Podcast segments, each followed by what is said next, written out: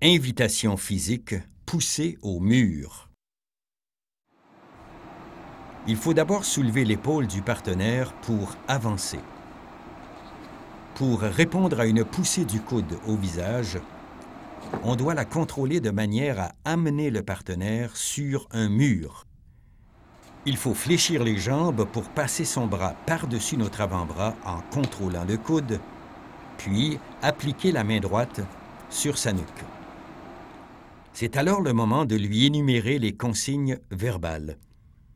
On doit placer notre jambe droite à l'intérieur de sa cuisse droite, puis transférer la main que l'on amène sous le bras de manière à exercer un contrôle articulaire au niveau du poignet.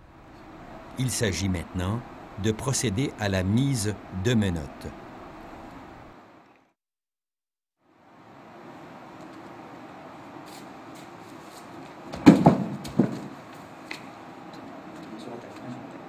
嗯还要费劲不费劲